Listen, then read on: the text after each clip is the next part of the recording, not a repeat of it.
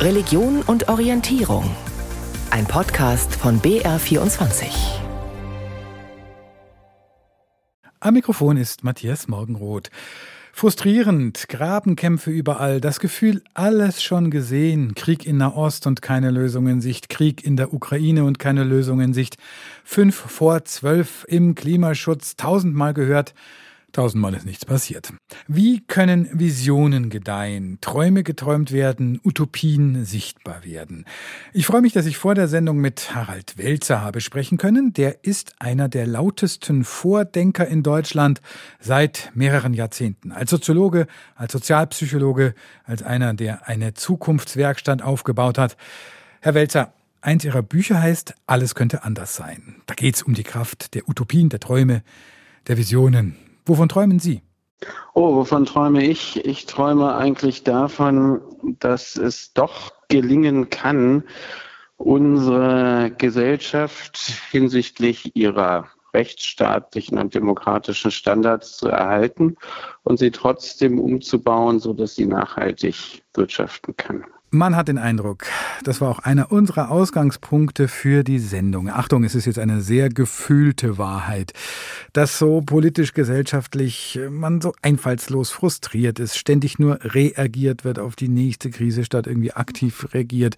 Äh, teilen Sie diesen Eindruck? Ja, ich teile den Eindruck und ich glaube, dass hinter den überraschenden Demonstrationen, die wir jetzt seit einigen Wochen erleben, sich genau auch das verbirgt, dass große Teile der ganz normalen Bevölkerung das Gefühl haben, dass Politik nicht gestaltend ist, äh, sondern nur reaktiv ist und das in vielen Fällen unzureichend. Und deshalb haben wir jetzt diesen erstaunlichen Effekt, dass Menschen auf die Straße gehen und zwar nicht gegen etwas, sondern für etwas, für die Demokratie. Aber Demokratie ist eben nichts, was einfach nur da ist, sondern wo man vieles tun muss, um sie vital zu halten, um sie zu bewahren. Und insofern haben wir ja gerade eine extrem interessante Situation, mit der gar niemand gerechnet hat. Jetzt lebt die Demokratie natürlich auch von Kompromissen und jetzt haben wir eine Regierung, die aus drei äh, Parteien besteht, die sehr kompromissfähig sein müssen. Wir haben auch irgendwie eine Marschrichtung, sage ich mal, etwas äh, martialisch jetzt, aber wir wissen, es geht um Nachhaltigkeit, es geht ums Ganze irgendwie auch. Und trotzdem geht irgendwie nichts voran. Ja, nein, wir haben ja seit dieser Koalition eine neue Situation. Und zwar ist die ja einerseits, das sagen ja auch die Regierenden immer dadurch definiert, dass von außen so viele Krisen und Veränderungen kommen, mhm. dass diese Regierung es sehr schwer hat, das überhaupt zu managen. Den Punkt muss man denen auch geben. Also es beneidet sie sicherlich niemand um ja. die Regierungsämter. Das ist das eine. Das andere ist aber, und da kann ich mich in der Geschichte der Bundesrepublik nicht daran erinnern, dass es jemals Koalitionen gegeben hat, die so strikt Klientelpolitik machen. Also die FDP macht Politik für ihre Leute. Die SPD macht etwas, was wir als Bürgerinnen und Bürger gar nicht so richtig verstehen, äh, tauchen irgendwie hinter den anderen ab. Und die Grünen versuchen irgendwie auch ähnlich äh, ihr Klientel zu bedienen. Das geht natürlich aber gerade in der Krisensituation nicht und führt regelmäßig dazu, was wir ja alle rauf und runter kennen, dass die Kommunikation eine Katastrophe ist, dass sie sich pausenlos widersprechen, dass sie sich streiten und so weiter. Und da denkt die Bürgerin und der Bürger, verdammt nochmal, wir haben doch eine Situation, wo wir wissen wollen, wohin geht es eigentlich mit diesem Land und uns interessieren eigentlich nicht die Befindlichkeiten von Herrn Buschmann oder Herrn Lindner so primär, sondern uns interessiert eigentlich, wie es an den neuralgischen Punkten weitergeht. Und ein symbolischer und auch wichtiger Teil ist natürlich, dass man so das Gefühl hat, man unternimmt gar nichts gegen das Erstarken der AfD ja, von Seiten der etablierten Parteien. Also nimmt diese engagierte Zivilgesellschaft jetzt die Sache selber in die Hand und sagt, dagegen muss man jetzt aber vorgehen und zunächst mal demonstrieren und dann sehen wir mal weiter. Hm. Herr Welzer, treten wir mal einen Schritt zurück von der aktuellen Tagespolitik. Dieser Modus der Krise, den Sie gerade benannt haben, der beschäftigt uns, begleitet uns schon lang und länger und wird uns noch länger beschäftigen. Und das Thema unserer Sendung oder der Versuch jetzt da ein bisschen auch dagegen zu reden zumindest, da helfen möglicherweise Visionen, da helfen Wegweiser oder zumindest ein paar Lichter am Horizont. Äh, Sie haben Ein Nachruf auf sich selbst geschrieben. Und Sie betonen darin, Ihre Generation hat es versaut, die Babyboomer. Die haben das Träumen irgendwie äh, nicht mehr weitervererben können. Das müssen Sie mal erklären. Naja, das Träumen nicht mehr weitervererben können. Ich meine, die Babyboomer haben natürlich eine im Vergleich zu anderen Generationen unfassbar privilegierte Lebensgeschichte dann hinter sich. Eine solche Form von Wohlstand, eine solche Form von Stabilität der Gesellschaft, wie es über weite Teile dieser Generation der Fall gewesen ist, hat ja noch keine Generation vorher erlebt. Und insofern, das Träumen hört ja gewissermaßen auf, wenn man schon im Schlaraffenland angekommen ist. Das ist immer das große Problem. Und wenn man das Feld so durchmustert, dann sehen wir ja doch keine Entwürfe des Besseren. Also wenn ich jetzt für meine eigene Wissenschaft spreche, für die Sozialwissenschaft, da haben wir großartige Analysen, weshalb irgendwie alles nicht richtig funktioniert oder die Leute, keine Ahnung, ähm, politikverdrossen sind oder so etwas. Aber wir haben ja seit Jahrzehnten keinen Entwurf dafür, wie die nächste Gesellschaft aussieht. Eine, eine Gesellschaft im 21. Jahrhundert, die die Eigenschaften hat, ich habe es vorhin schon gesagt, dass sie demokratisch und rechtsstaatlich ist, aber gleichzeitig mit Ressourcen anders umgeht, weniger zerstörerisch wirtschaftet, wie so etwas aussieht, wie ich in so einer Gesellschaft ein Sozialsystem finanziere, wie ich öffentliche Institutionen finanziere und so weiter. Dafür haben wir überhaupt nichts vorliegen. Das heißt, diese Wissenschaftlergeneration hat auch genauso wie die Politik vergessen, dass Demokratie auch davon lebt, dass man auf eine Zukunft sich hinbewegt. Also der Gegenwartszustand ist ja nie hinreichend dafür, dass alle Gesellschaftsmitglieder die Idee haben, wir gehören jetzt zu einer Gruppe, der es auch in Zukunft gut gehen wird und die in der Lage ist, neue Anforderungen meistern zu können. Und daran fehlt es halt, wohin man blickt. Ja, es ist ja schon fast sprichwörtlich geworden. 15 Jahre alt das Buch, das Sie mitgeschrieben haben, Das Ende der Welt, wie wir sie kannten. Ich lese bei Ihnen immer wieder die Warnung, wir sind zu sehr auf, äh, sagen wir mal, auf die alte Welt fixiert, die wir halt nun mal kannten. Ja, also das ist ja auch ein, ein, Befund, der spätestens seit dem Februar vor zwei Jahren äh, noch viel deutlicher geworden ist. Denn nach diesem Angriff von Russland auf die Ukraine mhm. erleben wir ja an ganz vielen Stellen ein Rollback, also energiepolitisch war das jetzt ja für Menschen wie mich, die sozusagen seit viel langer Zeit für die Veränderung des Energiesystems kämpfen und eingetreten, gab es erstmal eine Renaissance der Kohle. Okay, da konnte jetzt die Bundesregierung wiederum auch nichts dafür, sondern das war Herr Putin mhm. ursächlich dafür und viele Versäumnisse aus den Jahren und Jahrzehnten davor. Aber wenn Sie zum Beispiel jetzt das veränderte, das in geradezu Lichtgeschwindigkeit veränderte Paradigma sehen, dass wir überhaupt nicht mehr über Friedenspolitik sprechen, sondern es widerspruchslos durch den Äther und durch die Presse und sonst wo geht, dass wir jetzt kriegstüchtig sein müssen. Und äh, Sie können die Zeitungen aufschlagen und finden Leitartikel und erste Seite Berichte dazu, dass die Bundeswehr dies und das und jenes braucht und Herr Pistorius und das Beschaffungsamt und hast du nicht gesehen.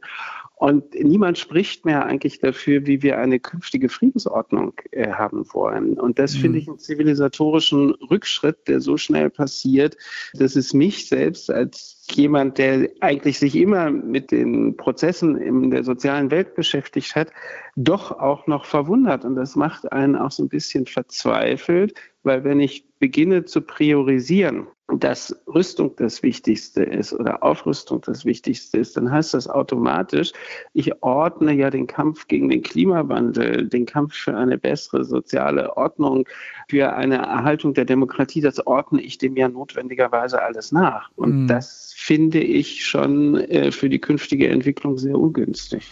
Also altes, alte Logik, die eigentlich mal auch überwunden schien, Kriegslogik schien uns überwunden, nach Freund und Feind zu denken, schien uns überwunden.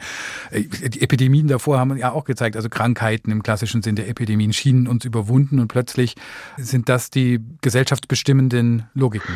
Ja, in meinem persönlichen Fall ist es ein bisschen irre, weil ich habe mich ja in verschiedenen Büchern mit dem Phänomen der Shifting Baseline beschäftigt. Also wie schnell verändern sich Wahrnehmungen und Orientierungen in Gesellschaften. Wie schnell geht das? Ja, also wie schnell wird eine, eine doch äh, bürgerlich geprägte Gesellschaft wie die Weimarer Republik, wie schnell wird die ab 1933 zu einer Ausgrenzungsgesellschaft? Ja, das ist eine Shifting Baseline. Die Menschen verändern sich sehr schnell, merken aber selber gar nicht, dass sie heute was ganz anderes denken und sagen als noch ein Jahr vorher. Da habe ich äh, sehr viel drüber gearbeitet und habe aber niemals damit gerechnet, selber so etwas auch zu erleben, live und in Farbe gewissermaßen, ja. Und wie sich, wie sich die, die Begrifflichkeiten verändern, die Orientierung und wie wir jetzt eben über Krieg und Frieden schon ähm, gesprochen haben, auch die Optionen verändern. Also, und da würde ich als historisch arbeitender Sozialpsychologe immer sagen, je mehr man über den Krieg redet und schreibt, desto mehr redet man ihn auch automatisch in den Bereich des Möglichen. Ja, und dann ist die Logik wiederum so, oh, wenn das so möglich ist, dann müssen wir aber noch viel mehr tun, aufrüsten und so weiter und so weiter. Das ist übrigens genau die Logik, die 1914 in den Ersten Weltkrieg geführt hat, den ja auch niemand gewollt hat. Das Paradoxe ist ja, niemand will ja jemals Krieg und trotzdem wird er ausgelöst, passiert mhm. er. Mhm. Also lassen Sie uns ganz dringend jetzt über was anderes reden, nämlich wieder über Utopien möglicherweise. Also ja, können, können wir drüber reden. Und es gibt eigentlich etwas sehr Einfaches, äh, was schon Albert Einstein und andere Denker vor fast 100 Jahren gesagt haben. Wir haben ein großes Problem mit der Souveränität der Nationalstaaten in Bezug auf ihren Gewaltgebrauch. Also wir haben ja im Innern unserer Gesellschaften in Deutschland ein ganz großes, ganz hohes Niveau an Gewaltlosigkeit. Ja, und wenn Gewalt passiert, dann wird sie, gibt es Polizei und andere ähm, Institutionen, die dann diese Gewalt bekämpfen, verurteilen und auch bestrafen. Das heißt, unsere Friedfertigkeit ist ja dadurch entstanden, dass wir ein Gewaltmonopol etabliert haben und Rechtsstaaten immer gewaltgeteilte Staaten sind. Wir haben es auf der internationalen Ebene niemals geschafft, so etwas wie ein internationales Gewaltmonopol zu haben, sondern sagen, wie jetzt auch in den gegenwärtigen Kriegen, die Staaten sind souverän, Gewalt auszuüben oder nicht.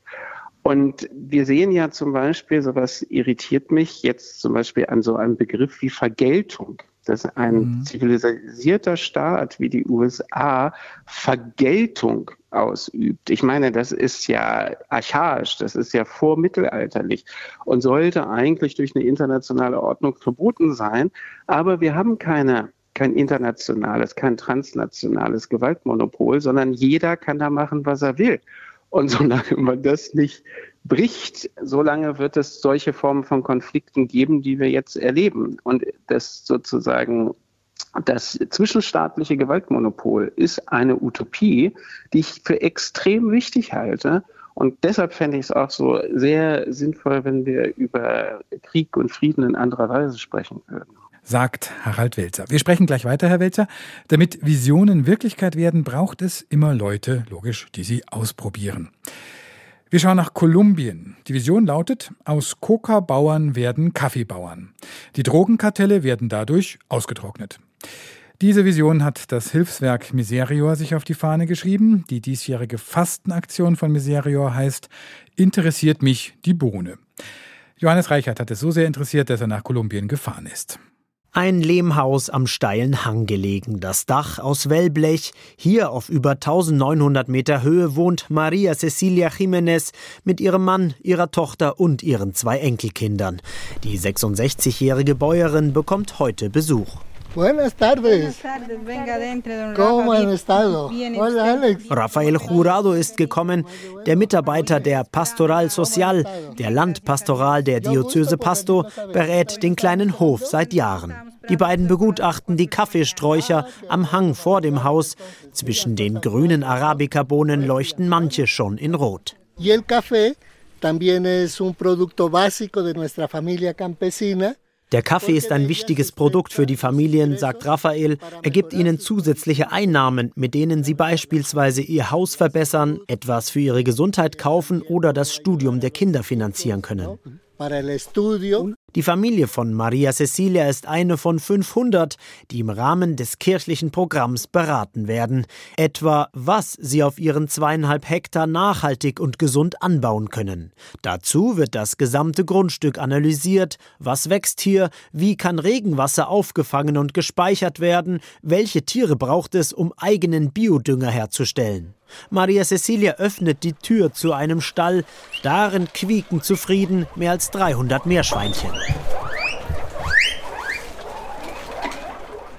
Deren Mist wird auf einem Kompost zu Biodünger, der den Boden fruchtbar macht. Die Vision? Eine nachhaltige Bewirtschaftung in erster Linie für den Eigenkonsum der Familie und der Nachbarschaft.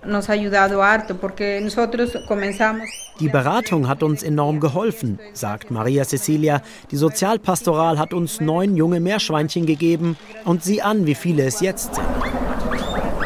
Das Leben oben in den Anden scheint friedlich und ruhig, doch in Wahrheit ist die Gegend im Süden Kolumbiens an der Grenze zu Ecuador heiß umkämpft. Bewaffnete Gruppen liefern sich seit Jahrzehnten einen tödlichen Kampf um die Vorherrschaft in der Provinz Nariño. Denn hier wird in entlegenen Tälern auch Coca angebaut, die Basis für Kokain, das teuer in den USA und in Europa verkauft wird. Maria Cecilia musste 2001 am eigenen Leib erfahren, wie grausam der interne Konflikt in Kolumbien wütete. Me mataron a mi hijo. Tenía de 22 años, me lo mataron. Lo mataron de noche, no lo hallaron rodando en la calle. Sie haben meinen eigenen Sohn getötet, erzählt sie. Er war 22 Jahre alt, Sicherheitsmann und wurde nachts erschossen. Die Familie floh damals von der Finca, kam erst sechs Jahre später zurück. Von Coca will sie nichts wissen, manche Bauern in der Region aber leben noch immer von der gefährlichen Pflanze, sagt Raphael. Er ist mit dem Auto auf dem Weg zur nächsten Familie. Ahí entra en juego la vida de la gente cuando se va a producir coca, porque ahí entran otros actores der Coca-Anbau ist gefährlich, sagt er. Viele Akteure mischen mit, Zwischenhändler, Drogenbarone. Die Bauern werden unter Druck gesetzt von bewaffneten Gruppen.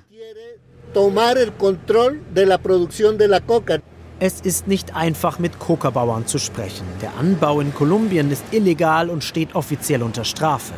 In den letzten Jahren ging der Staat verstärkt gegen Drogenlabore vor, nicht aber gegen Kleinbauern, die Coca pflanzen. Andres Mello aus Huitara erklärt sich bereit, seine Coca-Plantage zu zeigen. Er ist mit dem örtlichen Pfarrer befreundet. Andres und sein Bruder pflanzen Coca auf drei Hektar. Schon seine Eltern haben von der Drogenpflanze gelebt, erzählt der 43-Jährige. Gracias a esto a través de la, de la coca le estoy dando universidad a mis hijos. Tengo en este momentico una hija. Dank dieser Pflanzen kann er seine Tochter auf die Universität schicken. Für ihn ging damit ein Traum in Erfüllung. Der Coca-Bauer ist in einem Dilemma. Er weiß um die dunkle Seite der Pflanze und hofft, dass ihm und seiner Familie nichts zustößt. Mehrere Coca-Bauern in seinem Bekanntenkreis mussten wegen Streitereien mit ihrem Leben bezahlen. Darum will Andrés eigentlich umschwenken. Aktuell sieht er aber wenig Alternativen, die ihm ein gutes Auskommen gäben. Seine Vision? Eines Tages Kakao, Zitrone und Bananenstauden statt Coca anzubauen. Von der Höhe und der Bodenbeschaffenheit her wäre das möglich, jedoch, sagt er, Llega la cosecha del plátano y nadie nos, nos, nos compra el plátano. Immer, wenn es zur Ernte kommt, kauft ihm keiner die Zitronen ab. Genauso bei den Bananen. Am Ende hätten sie also doch wieder Coca gesät. Nos ha llevado otra vez a, a sembrar nuevamente la coca.